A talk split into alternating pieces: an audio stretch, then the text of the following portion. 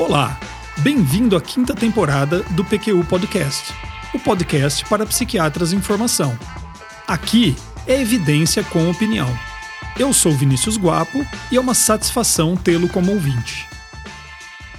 No livro Clinical Psychopharmacology, dos psiquiatras Nasir Ghemi, o título da sessão sobre a catisia é O mais importante sintoma extrapiramidal. Ele ganhou minha atenção e eu acredito ter ganhado a sua. Então vamos ao que interessa. O PQ Podcast é uma iniciativa independente do Luiz Alberto e minha. Aqui publicamos evidências e opiniões sobre diversos assuntos que consideramos de interesse para o psiquiatra em formação. Você que já nos acompanha sabe que prezamos muito pela qualidade de nossos áudios e que o Breno, da Vira Disco, cuida muito bem deles. Durante a pandemia, estamos gravando remotamente e nos desculpamos por qualquer perda de qualidade decorrente disto. A catesia é um efeito colateral, uma manifestação extrapiramidal, muito mais comum do que se pensa. E como veremos, subdiagnosticado. O termo acatesia foi cunhado por volta de 1901 pelo professor de neuropatologia da Universidade de Praga, Ladislav Raskovec e provém do termo grego que significa incapacidade de permanecer sentado. Raskovec, de maneira bastante perspicaz, caracterizou a acatesia como um transtorno do movimento acompanhado de um transtorno sensorial. Esse conceito não apenas se confirmou correto, como nos é muito útil até os dias de hoje para entender a apresentação clínica da acatesia. Situada na fronteira entre o sintoma um problema subjetivo descrito pelo paciente, e um sinal, problema objetivo observado pelo médico. Na prática, a acatesia é uma condição difícil de ser caracterizada e diagnosticada também. A descrição simplista do DSM, abre aspas, queixas subjetivas de inquietação, frequentemente acompanhada de movimentos excessivos, fecha aspas, não nos ajuda muito. Então vamos aprofundar um pouco mais nisso. Os pacientes encontram muita dificuldade para descrever o desconforto subjetivo provocado pela catesia. Isso se deve à falta de parâmetro de comparação para essa sensação, e também porque os médicos raramente experimentaram algo parecido. Ou seja, não há linguagem compartilhada para que a comunicação eficiente ocorra. Ansiedade, coceira, cócegas, inquietação são todas tentativas frustradas de se descrever o desconforto que o paciente sente. James Lore e Monir Soliman, em uma revisão sobre a catesia publicada em 2015 na CNS Spectrums, dão alguns bons exemplos do que escutaram de seus pacientes ao longo dos anos. Abre aspas. Parece que minhas pernas estão pegando fogo por dentro. Ou essa sensação me faz querer pular da cama e correr pelo quarto. É como uma coceira ou formigamento profundo dentro dos meus ossos. Ou ainda, é como se minhas pernas dormissem, formigassem, mas a sensação nunca passa. O desconforto pode variar muito de paciente para paciente, e também no mesmo paciente em diferentes momentos ou circunstâncias. Portanto, não espere consistência e não desconfie da falta dela. São importantes ainda os sintomas que comumente acompanham o desconforto causado pela catesia: disforia, aumento da ansiedade, exacerbação de delírios e alucinações, agressividade, violência, ideação e atos suicidas são manifestações que deveriam alertar o clínico para a possibilidade da ocorrência de acatesia, especialmente em pacientes usando medicações com potencial para causá-la.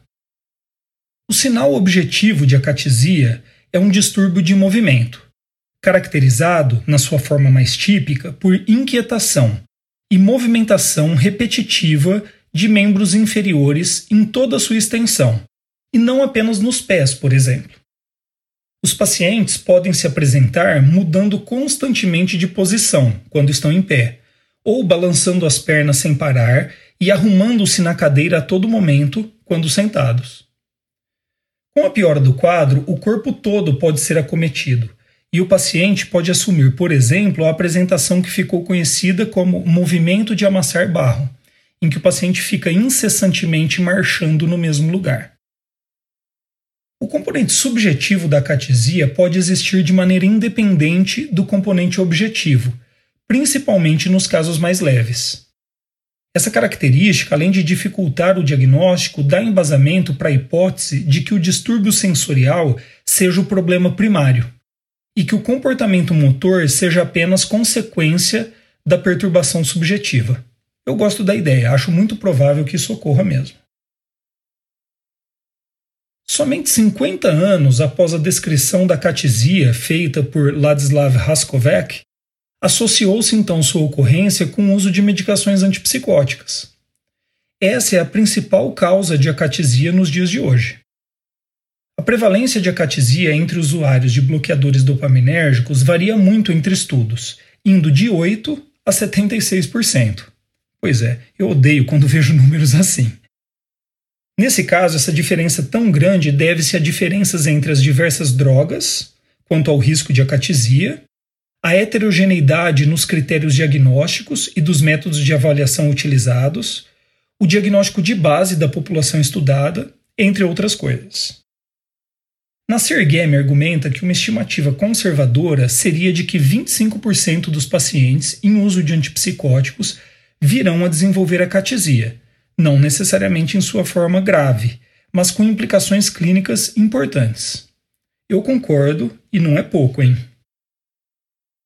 A ideia muito difundida de que a catesia seria incomum com o uso de antipsicóticos de segunda geração não é verdadeira. É muito provável que esses medicamentos causem menos acatesia que os de primeira geração, mas a prevalência fica entre 23 e 42% para o aripiprazol, 7 e 50% para a risperidona, 13 e 16% para a olanzapina, 2 a 13% para a quetiapina. Os dados para clozapina são bastante divergentes. Enquanto alguns estudos mostraram prevalência muito baixa, outros apontaram algo em torno de 15 a 31%. Em um estudo comparativo, a catesia foi diagnosticada em 39% dos pacientes em uso de clozapina e 45% dos pacientes em uso de antipsicóticos de primeira geração, não sendo possível estabelecer uma diferença estatisticamente significativa entre os grupos, seja na prevalência ou na gravidade dos sintomas. Além dos antipsicóticos, outras drogas com efeitos antidopaminérgicos relevantes ou não podem causar acatesia, sendo provavelmente o antiemético metoclopramina a mais conhecida entre elas, mas a lista inclui lítio, azitromicina, bloqueadores de canais de cálcio, além de drogas de abuso como êxtase ou cocaína. Antidepressivos podem causar acatesia. Os inibidores seletivos da recaptação de serotonina são os mais associados a este efeito colateral, mas outras classes podem também estar implicadas. A ocorrência de acatesia em um paciente com depressão pode levar a desfechos indesejáveis. O mais importante, sem dúvida, é o risco de suicídio. O desconforto da catesia, somado aos sintomas ainda não tratados da depressão, formam uma mistura perigosa. Você já deve ter ouvido que pacientes no início do tratamento de um quadro depressivo grave podem suicidar-se. A explicação dada era de que o antidepressivo melhoraria primeiramente a lentificação psicomotora, o ânimo e a energia para atividades para só depois melhorar os sentimentos depressivos. E o paciente teria então forças que antes não tinha para cometer o suicídio. É uma hipótese razoável, mas a mistura depressão mais acatesia não deve ser descartada. Outro problema seria um diagnóstico errôneo de transtorno bipolar por causa da agitação, irritabilidade e inquietação, Discutimos esse tópico em mais detalhes no episódio 56 aqui do PQ Podcast. Lembro-me ainda do Luiz Alberto ter me contado de uma paciente com toque que o procurou para uma segunda opinião por insistência dos familiares. Porque o colega que a tratava estava dizendo que o diagnóstico correto seria transtorno bipolar, estado misto, por conta da agitação e nível de ansiedade que ela desenvolvera ao longo do segmento. Ocorre que, uma vez reduzida a dose de fluoxetina que ela tomava, 80 mg por dia, o quadro de agitação simplesmente desapareceu. O que, que ocorreu? Acatesia. Por fim, seja qual for o diagnóstico do paciente ou a medicação responsável pela ocorrência de acatesia, a não adesão ao regime terapêutico é um desfecho óbvio e muito danoso também. Vale ainda lembrar que a catesia pode ocorrer em pacientes com doença de Parkinson e também de maneira espontânea em pacientes com esquizofrenia não tratada. Uma situação rara hoje em dia, eu mesmo nunca vi. Como eu disse no início do episódio e desenvolvi na discussão sobre as características clínicas da catesia, essa é uma condição subdiagnosticada, fato com seríssimas consequências para os pacientes. Sofrimento e desconforto, má adesão ao tratamento, erros diagnósticos e risco aumentado de suicídio. Shigehiro Hirose escreveu uma revisão em 2003 sobre as causas pelas quais a acatesia é menos diagnosticada do que deveria. Ele dividiu didaticamente essas causas em causas relacionadas ao paciente e causas relacionadas ao clínico. As causas relacionadas ao paciente e a sua apresentação clínica são: 1. Um, pequena intensidade dos sintomas. 2. Ausência de inquietação motora observável na consulta. 3. Falha em comunicar o desconforto subjetivo da acatesia por parte do paciente. 4. Acometimento de outras áreas do corpo, e não as pernas, que é uma apresentação mais típica. 5. Presença de outros sintomas psiquiátricos exuberantes, como em uma síndrome psicótica ou maníaca ou quando da ocorrência de pensamentos ou atos suicidas. E ainda seis, ausência de outros sintomas extrapiramidais. Já as causas ligadas ao clínico são 1. Um, insistência e ênfase em caracterizar objetivamente a inquietação física do paciente, para confirmar o diagnóstico. Alguns pacientes com sintomas leves simplesmente não terão tal apresentação, enquanto outros, vale lembrar, conseguem ter algum controle voluntário da inquietação física. 2. Falha em considerar a catesia sempre que um paciente esteja em uso de antipsicótico ou mesmo um antidepressivo. 3. Relutância em instituir teste terapêutico para a catesia em casos ambíguos. E 4. Adesão a critérios muito rígidos para o diagnóstico de acatesia, geralmente úteis para pesquisa. Tá bem, espero que agora estejamos alertas e aptos para diagnosticar a catesia. Mas e depois dela ter sido identificada, o que fazer? Como conduzir estes casos? Infelizmente, não temos um bom conjunto de evidências para embasar o tratamento de pacientes com acatesia. Mas a falta de ensaios clínicos de boa qualidade, randomizados e controlados por placebo, não deve nos impedir de fazer algo por esses pacientes. Ou deve? Eu acho que não. Recentemente fiz uma busca e encontrei um artigo que, que demonstra que perto de 30% das prescrições em um serviço ambulatorial de psiquiatria são off-label, ou seja, remédios utilizados para indicações com baixo nível de evidência e que por isso não tiveram seu uso aprovado oficialmente por entidades reguladoras, como Anvisa ou FDA. Na falta de evidências ideais, o médico baseia-se em evidências ainda em construção para oferecer alguma ajuda aos pacientes.